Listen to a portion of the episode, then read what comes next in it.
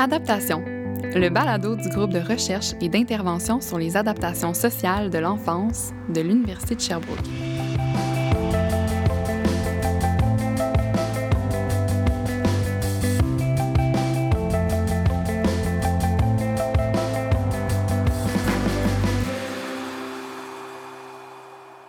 Pendant mes études en psychoéducation, j'ai été mise en contact avec beaucoup de théories.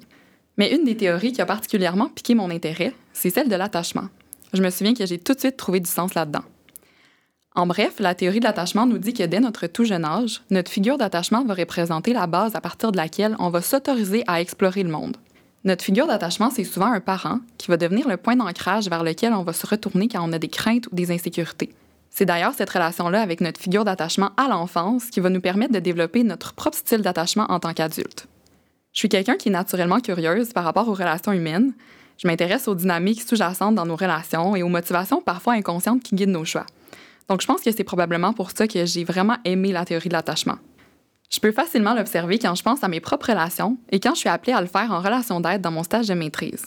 Savoir qu'on a tous un type d'attachement qui nous est propre, qui s'est développé pendant notre enfance et qui nous suit ensuite dans nos relations d'aujourd'hui, mais ben, ça me permet de mieux comprendre les interactions entre les humains.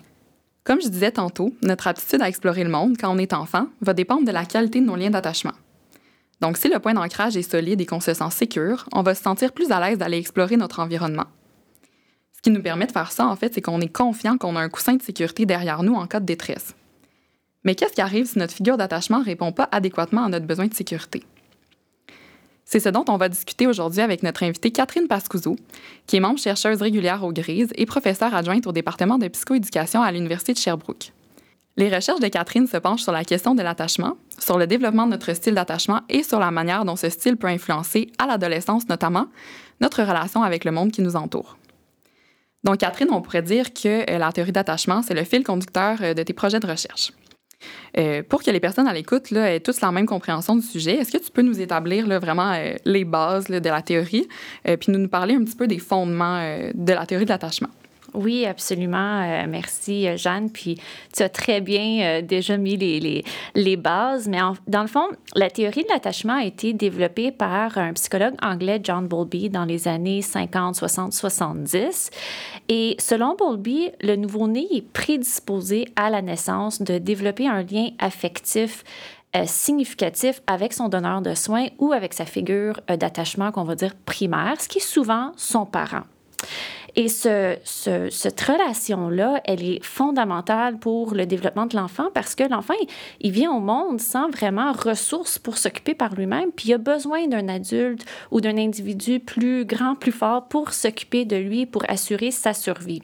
La figure d'attachement va jouer un double rôle. Un premier rôle, c'est un havre de sécurité. Donc, ça veut dire d'accueillir l'enfant lorsqu'il est en détresse, lorsqu'il a peur, de répondre à ses besoins d'une manière sensible.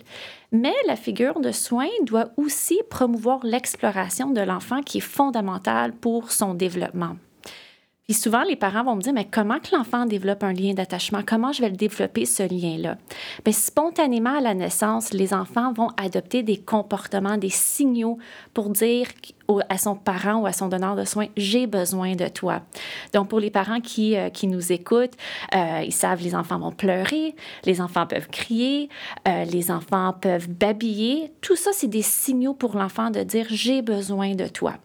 En même temps, l'enfant va adopter d'autres comportements d'approche. Donc, ils peuvent tendre les bras, ils peuvent ramper vers le parent, ils peuvent s'agripper. Tout ça, c'est des signaux pour dire j'ai besoin que tu, que tu t'occupes de moi, j'ai besoin de toi. Et donc, le parent a ce rôle-là, ou le donneur de soins a ce rôle-là de euh, répondre à ces signaux que l'enfant va émettre. Et c'est à travers les patrons euh, de réponse que le parent va émettre envers l'enfant que l'enfant va développer progressivement un patron d'attachement. Donc, le parent a vraiment ce double rôle-là puis, euh, ce qu'on va dire, c'est que euh, on va traduire ce rôle-là en sensibilité parentale. Donc, la sensibilité parentale, c'est cette capacité du parent à reconnaître que l'enfant a un besoin, de pouvoir identifier c'est quoi ce besoin-là et d'y répondre de manière adéquate et dans un délai raisonnable. Et selon le niveau de sensibilité du parent, l'enfant va développer différents patrons d'attachement. Donc justement, parlons-en des patrons d'attachement. Est-ce que tu peux nous les décrire euh, un petit peu? Je sais qu'il y en a euh, peut-être trois ou quatre, il y en a des sécures, il y en a des insécures. Euh, comment tu nous les expliquerais? Là? Oui, tout à fait. je commencerai par dire qu'il y a des patrons qu'on va dire organisés et un patron qu'on va dire désorganisé.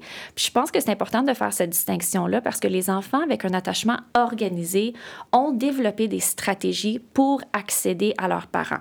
C'est pas toujours des stratégies les mieux adaptées, mais ils ont quand même développé des stratégies.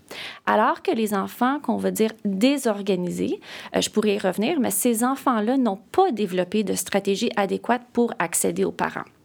Donc, si on commence avec le premier style, euh, ou à l'enfance, on, va appeler ça des patrons d'attachement. Le premier patron d'attachement, on va dire, il est sécure. Donc, un enfant sécure a un parent qui va démontrer une grande sensibilité parentale, donc va être capable de décoder ses besoins et d'y répondre d'une manière adéquate. Et ce parent-là aussi va aussi reconnaître quand l'enfant il est apaisé, quand il n'est plus en détresse et il va soutenir l'exploration de son enfant. Donc, ce que l'enfant va comprendre, c'est que mon parent est là pour s'occuper de moi. Je suis euh, important aux yeux de mon parent et mon parent a du plaisir à jouer avec moi et à explorer le monde avec moi. Alors que les enfants avec un attachement qu'on va dire plutôt insécurisant, il y a un type qui s'appelle évitant. Les enfants avec un attachement évitant ont un parent qui vont rejeter leurs signaux euh, de recherche de proximité. Alors, les enfants, ce qu'ils vont comprendre avec le temps, c'est que je suis mieux de minimiser ma détresse. Je suis mieux de minimiser mes signaux euh, de vouloir m'approcher à mon parent parce que je risque de me faire rejeter. Alors, ce sont des enfants qui ont appris à gérer les émotions négatives par eux-mêmes. Mais on le sait, les enfants, ils ont besoin du parent pour les aider à gérer les émotions. Donc, les enfants évitants sont pris avec des émotions négatives, mais ils ne savent pas trop comment les gérer. Et ils vont euh, maximiser, on va dire, ils vont maximiser l'exploration parce que s'ils s'approchent trop du parent, ils risquent de se faire rejeter. Donc, ils disent, je vais explorer l'environnement. Mais ce qu'on s'aperçoit, c'est que l'exploration de l'environnement, elle ne sera jamais aussi riche que l'enfant sécure, qui est apaisé et qui est accompagné d'un parent sensible. Un troisième type, c'est nos, nos enfants avec un attachement insécure ambivalent. Alors ça, c'est des enfants qui euh, ont des parents qu'on va dire imprévisibles. Parfois, ils répondent aux besoins euh, de détresse ou de recherche de proximité des jeunes et parfois, ils répondent pas aux besoins. Donc, les enfants, ce qu'ils ont appris, c'est que je suis mieux de maximiser ma détresse pour vraiment capter l'attention de mon parent pour que je puisse m'assurer qu'il va répondre à mes besoins. Donc, c'est des enfants qui sont très dépendants de leurs parents. Ils vont démontrer une immaturité excessive pour justement faire appel aux parents de dire j'ai besoin de toi, reste à côté de moi. Donc, ces enfants-là en particulier sont tellement préoccupés avec la disponibilité du parent qu'ils sont moins disposés à explorer. Et le quatrième type, c'est justement nos enfants désorganisés. Alors, les enfants désorganisés, euh, ils n'ont pas développer de stratégies adaptées. Donc, on a vu les évitants vont minimiser la recherche de proximité, les ambivalents vont exagérer, les désorganisés, il n'y a rien qui fonctionne pour avoir accès aux parents. Donc, euh, c'est vraiment plus difficile pour ces enfants-là. Puis justement, est-ce que euh, notre style d'attachement peut changer avec le temps? Donc là, je comprends bien là, que les, les styles s'installent dans un patron avec le parent. Mais est-ce qu'on peut passer euh, d'un style sécure à insécure, par exemple, ou l'inverse sur le long de la vie de l'enfant? Euh, oui, tout à fait. Donc, comme je l'ai mentionné un peu plus tôt, les patrons d'attachement de l'enfant vont vraiment se euh, développer en fonction de la sensibilité du parent. Donc, si on est capable de changer la sensibilité du parent, on serait en mesure de changer le patron d'attachement de l'enfant. Puis il existe justement des interventions, dont l'intervention relationnelle, qui est très bien implantée au Québec, où on va travailler cette capacité du parent à décoder les besoins de l'enfant et d'y répondre d'une manière adéquate euh, et dans un délai raisonnable. Et ce qu'on observe, c'est quand on, on améliore la sensibilité parentale, par le fait même, on va changer les patrons d'attachement des jeunes. Donc, on va voir des enfants qui vont passer d'un attachement insécurisant à un attachement sécurisant, ce qui est vraiment euh, très euh, encourageant là, pour les milieux cliniques qui veulent travailler avec des parents pour les aider à développer euh, des nouvelles stratégies pour répondre aux besoins des enfants.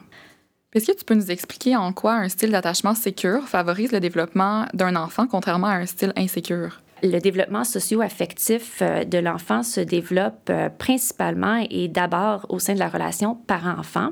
Et donc, à travers la qualité euh, des expériences que l'enfant va vivre avec son parent et son niveau de sensibilité, l'enfant, avec le temps, va intérioriser des modèles des modèles par rapport à lui-même. Est-ce que je suis un individu qui mérite l'attention et l'amour des autres?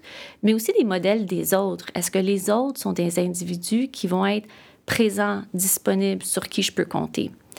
Donc, l'enfant, avec un attachement sécure, va développer euh, une représentation de soi comme étant un enfant aimable, compétent, capable, et des, représentations des autres comme étant des gens fiables, des gens sur qui je peux faire confiance, des gens qui vont être là pour m'aider. Donc, on voit sur le plan social que l'enfant va vraiment avoir développé des modèles positifs des autres et de lui-même. Et les enfants avec un attachement sécure, comme ils ont confiance en soi, euh, ils ont aussi développé des bonnes stratégies pour gérer les émotions négatives. Donc, c'est des enfants qui ont des meilleures relations avec les autres, euh, ont une meilleure gestion de leurs émotions. Et donc, on voit vraiment sur le plan socio-affectif que l'attachement, c'est un des, mécanismes qui, vont, euh, qui va servir au développement socio-affectif de l'enfant. Tes travaux ont aussi démontré l'influence de la qualité des expériences précoces des adolescents et adolescentes avec leurs parents sur leur adaptation en tant que jeunes adultes. Il semblerait que ça peut influencer la régulation émotionnelle et les expériences amoureuses futures. Donc, pour commencer, est-ce que tu peux nous définir qu'est-ce que c'est la régulation émotionnelle? Oui, en fait, la régulation émotionnelle, c'est cette capacité à exercer un contrôle sur nos expériences émotionnelles. Donc, c'est tous les processus qui nous permettent de reconnaître, évaluer et modifier euh, nos réactions émotionnelles. Donc, on peut penser à un enfant qui veut jouer avec euh, un objet qui est entre les mains d'un autre enfant, bien, il a besoin de réguler cette frustration-là. Puis mieux il est placé pour la, gérer et la réguler, plus il va avoir des relations euh, avec ses amis qui vont être harmonieuses, qui vont être faciles. Et donc, la régulation émotionnelle, c'est toutes ces stratégies-là que l'enfant va mettre en place pour gérer ses émotions plus, euh, plus négatives. Et c'est d'abord dans le contexte avec la relation avec le donneur de soins que cette vie affective-là se développe. Puis comment est-ce que nos expériences d'adolescents avec nos parents peuvent influencer nos relations amoureuses de futures à l'âge adulte? En fait, ça, c'est la question qui a démarré l'ensemble de mes projets de, recherche. Je m'intéressais beaucoup à comprendre en quoi la qualité de la relation parent-adolescent pouvait avoir une influence sur les trajectoires développementales des jeunes. Et donc, à l'aide d'une étude longitudinale, j'ai pu euh, suivre le parcours développemental euh, d'un groupe de jeunes adolescents jusqu'à la période jeune adulte. Et ce que mes résultats ont, permis d'illustrer, en fait, c'est une des premières études qui a permis de, de montrer ces liens-là sur le plan longitudinal, c'est que plus l'adolescent rapportait avoir une relation insécurisante avec son parent. Donc, moins il y avait de confiance envers le parent, des difficultés de communication, des sentiments d'aliénation. Dix ans plus tard, ce qu'on observait, c'est que c'était des jeunes adultes qui avaient des, des relations euh, d'attachement amoureuses insécurisantes, qui étaient teintées d'une crainte que le partenaire amoureux puisse les abandonner ou que le partenaire amoureux les aimait pas réellement. Donc, on voit à quel point sur le plan longitudinal, même sur une période de 10 ans, à quel point nos expériences avec nos parents peuvent teinter nos expériences amoureuses à l'âge adulte. Je vais juste faire un petit bémol. Je ne parle pas d'une relation cause à effet. Donc, une relation insécurisante avec le parent ne cause pas des difficultés à l'âge adulte. Il y a d'autres facteurs qui peuvent s'installer aussi, mais on voit qu'il y a quand même un filon, un filon qui perdure dans le temps. On pourrait peut-être considérer ça comme un facteur de risque, là, dans le fond. Exactement. C'est vraiment un facteur de risque. L'insécurité d'attachement est un facteur de risque important pour les trajectoires développementales. Sinon, je t'amènerais un petit peu ailleurs. Donc, récemment, tu as fait un projet sur les familles en temps de COVID-19. Puis ce projet-là, il a mis en lumière que la relation parent-enfant peut être un facteur de protection. Donc là, tantôt, on parlait de facteur de risque. Là, c'est plus en tant que facteur de protection contre la dépression et l'anxiété. Donc, est-ce que tu peux nous en dire plus sur ces, euh, ces données-là que vous avez trouvées? Oui, donc euh, en mars 2020, j'ai lancé avec euh, ma collègue Catherine Laurier un projet qui portait sur le vécu des adolescents et des parents en temps de COVID. Et euh, une des, hypothèses que j'avais élaborées, c'était que les, les, adolescents qui avaient des attachements sécurisants avec le parent auraient une meilleure adaptation, donc ils seraient moins affectés par toutes les mesures de distanciation sociale ou les mesures de confinement. Donc, c'était vraiment une hypothèse que j'avais élaborée en fonction de, mes résultats de recherche antérieurs. Et effectivement, euh, nos premiers résultats vont vraiment dans ce sens-là. Ce qu'on, ce qu'on a observé, c'est que les adolescents qui rapportaient avoir des relations plus sécurisantes avec le parent avaient moins de problèmes de dépression ou moins de symptômes de dépression, d'anxiété et euh, d'irritabilité. Donc, on voit vraiment cet effet de, protection émerger. Là, comme le projet euh, euh, se poursuit dans le temps, on va pouvoir examiner à quel point la relation d'attachement avec le parent va avoir des effets bénéfiques à long terme, deux ans après le début de la pandémie, si ces, effets-là se maintiennent. Puis justement aussi, là, tu travailles sur la relation parent-adolescent comme étant une piste d'intervention, comme c'est un facteur de protection. Euh, ça serait quoi les interventions qui peuvent être possibles pour euh, soutenir une relation euh, parent-adolescent? Il y a un programme d'intervention qui s'appelle le programme Connect, qui a été développé par Marlene Moretti à l'Université Simon Fraser à Vancouver. Et c'est un programme d'intervention qui vise justement à travailler la relation d'attachement parent-adolescent. Donc, c'est un programme qui vise, euh, c'est un groupe de parents qui vise des parents euh, d'adolescents âgés entre 12 et 18 ans. Et ce qui est intéressant de ce programme-là, c'est que il n'est pas axé sur la discipline ou les problèmes de comportement des jeunes, c'est vraiment axé sur les ingrédients clés pour promouvoir la sensibilité parentale. Donc tout ce qui est régulation émotionnelle, euh, tout ce qui est euh, les capacités réflexives du parent, donc cette capacité à prendre un pas de recul, d'essayer de mieux décoder les besoins de l'enfant pour y répondre de manière sensible. Donc, il existe vraiment un, programme euh, très intéressant pour soutenir les parents qui essayent de renforcer leur relation d'attachement avec l'adolescent. Puis qu'est-ce qui arrive dans un contexte où euh, les jeunes ont peu ou pas de contact avec leurs parents? sais, par exemple, quand on pense là, chez certains jeunes en difficulté qui vivent en hébergement ou en centre de réadaptation, est-ce que selon toi, on peut intervenir sur les relations euh, éducateurs-adolescents au lieu des relations parents-enfants? C'est une très bonne question, Jeanne, et c'est la question qui alimente mes travaux depuis euh, les deux dernières années. Justement, en lien avec euh, mon, étude longitudinale qui montrait à quel point la qualité de la relation parent-adolescent allait avoir un impact sur les trajectoires développementales des jeunes, je me suis dit, ben, c'est une piste d'intervention, une cible d'intervention vraiment cruciale. Mais je me suis posé la question, qu'est-ce qu'on fait avec les adolescents qui ont peu ou pas de contact avec leurs parents, justement les adolescents hébergés en centre de réadaptation? On sait que ces adolescents-là, en fonction de leur euh, historique de vie plutôt à risque, euh, sont souvent, euh, ils vont souvent présenter en fait un attachement insécurisant. Donc, c'est les jeunes qui ont le plus besoin qu'on les soutienne pour les aider à réviser leur, leur modèle d'attachement qu'ils vont avoir développé. Donc, il y a un outil qui a été euh, élaboré par le Carrefour de formation du RUIGE, qui est le réseau universitaire intégré jeunesse, en collaboration avec le CIS du Centre-Sud de l'île de Montréal. Et c'est un outil qui vise à euh, soutenir les personnes éducatrices qui accompagnent les adolescents hébergés. On sait que ce n'est pas toujours facile de bien décoder les signaux des adolescents hébergés. Et c'est justement parce que ils ont de la difficulté à exprimer leurs émotions parce qu'ils n'ont pas été accompagnés nécessairement avec un parent qui va les aider à identifier leurs émotions et les exprimer adéquatement.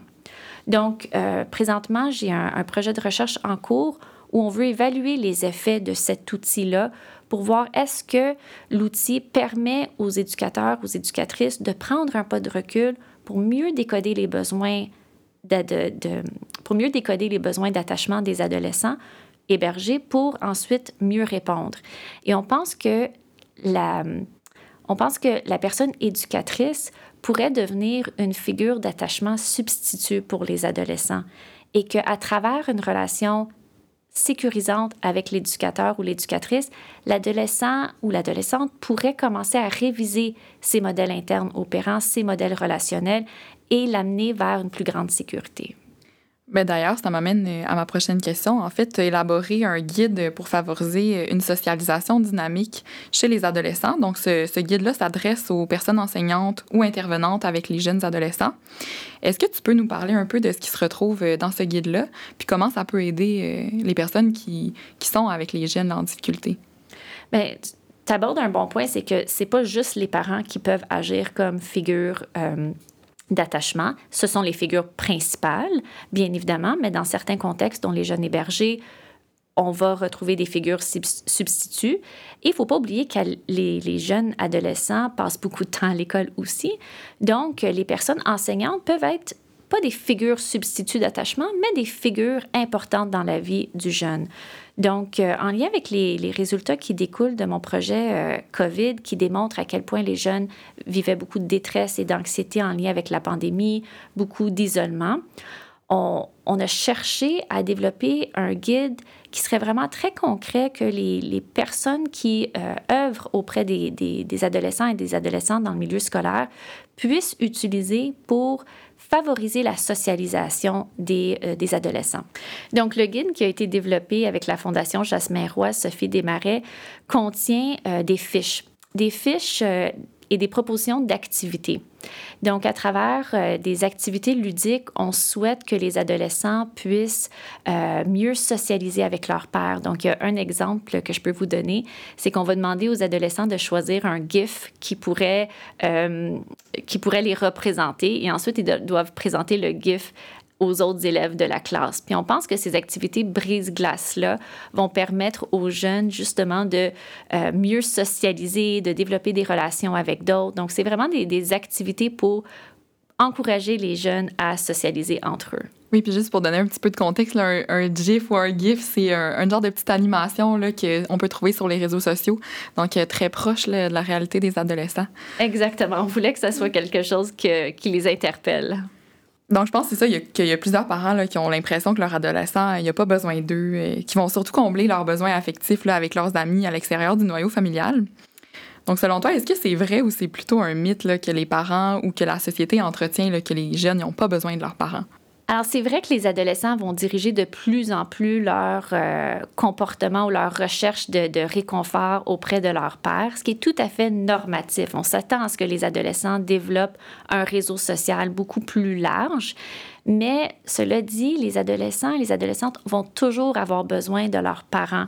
Donc, quand les jeunes vivent des grands stress, des grandes inquiétudes, quand ils sont confrontés à des, à des problèmes importants, c'est vers le parent qu'ils vont se diriger. Donc, le parent, il n'est jamais remplacé. Le parent doit continuer à se montrer disponible, sensible, chaleureux envers le jeune pour le guider dans cette étape développementale qui est vraiment très importante pour la suite de, son développement. Donc, les parents ne sont pas remplacés, même si des fois, c'est n'est pas le, le, signal que les, les adolescents vont donner, mais les parents sont toujours très importants. On commence tranquillement là, à se diriger vers la fin du balado. Puis, euh, au moment où cet épisode-là va sortir, on va être en plein cœur euh, du temps des fêtes. Un moment où euh, les jeunes sont en congé, puis pour la plupart, là, qui vont passer beaucoup plus de temps là, à la maison avec leurs parents. Comment est-ce qu'on peut bénéficier de ce temps-là ensemble pour renforcer le lien d'attachement selon toi? Bien, ça n'a pas besoin d'être quelque chose de très compliqué. Hein? Je pense que en tant que parent d'adolescent, il faut juste continuer à se montrer intéressé par notre jeune. Donc, de se montrer encore une fois disponible, euh, de, signaler à notre jeune que ses, ses émotions, ses pensées, euh, ses intérêts sont importants pour nous. Donc, je pense de, de, mettre à profit des petits moments comme préparer un repas pour Noël ou emballer des cadeaux ou même reconduire notre adolescent au centre d'achat pour qu'il puisse continuer son magasinage. C'est tous des moments clés où, en tant que parent, ce qu'on signale à l'enfant, c'est j'aime passer du temps avec toi. Ce que tu fais, c'est important pour moi et que je reconnais que tu as un besoin, des fois, de ne pas être avec moi. Et ça, c'est très valorisant pour l'adolescent parce qu'il se sent reconnu aux yeux de son parent. Ça ne veut pas dire qu'on laisse nos adolescents faire ce qu'ils veulent quand, ça leur tente, mais être sensible, c'est justement se montrer disponible et chaleureux tout en mettant un cadre sécurisant pour nos jeunes. Donc, je pense que c'est vraiment de, pouvoir profiter de ces moments précieux ensemble. Mais écoute, merci beaucoup, Catherine, d'être venue parler avec nous aujourd'hui. C'était vraiment super intéressant. Je suis sûre qu'il y a plein de parents là, qui réalisent leur importance, là, qui ont encore avec leur adolescent. Ben, merci beaucoup, Jeanne. C'est un grand plaisir de pouvoir parler de la théorie de l'attachement avec toi. Pour les professionnels de l'enseignement à l'écoute, je vous rappelle que vous pouvez télécharger gratuitement le guide pour favoriser une socialisation dynamique chez les adolescents sur le site de la Fondation Jasmin Roy Sophie Desmarais au www.fondationjasminroy.com. Et pour celles et ceux présentement à l'écoute qui souhaitent en apprendre plus sur le parcours professionnel de Catherine, je vous invite à vous diriger vers la section des actualités sur le site Internet du GRISE au www.grise.ca où vous trouverez l'entretien au cœur du GRISE du mois de décembre mettant en vedette Catherine.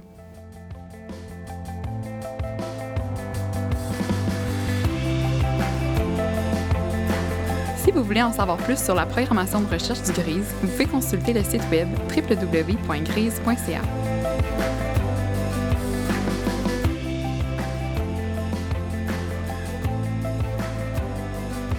À l'animation, Jeanne Boyer. À la recherche et à la production, Sonia Anvar. Et à l'enregistrement, le studio balado du service de soutien à la formation de l'Université de Sherbrooke.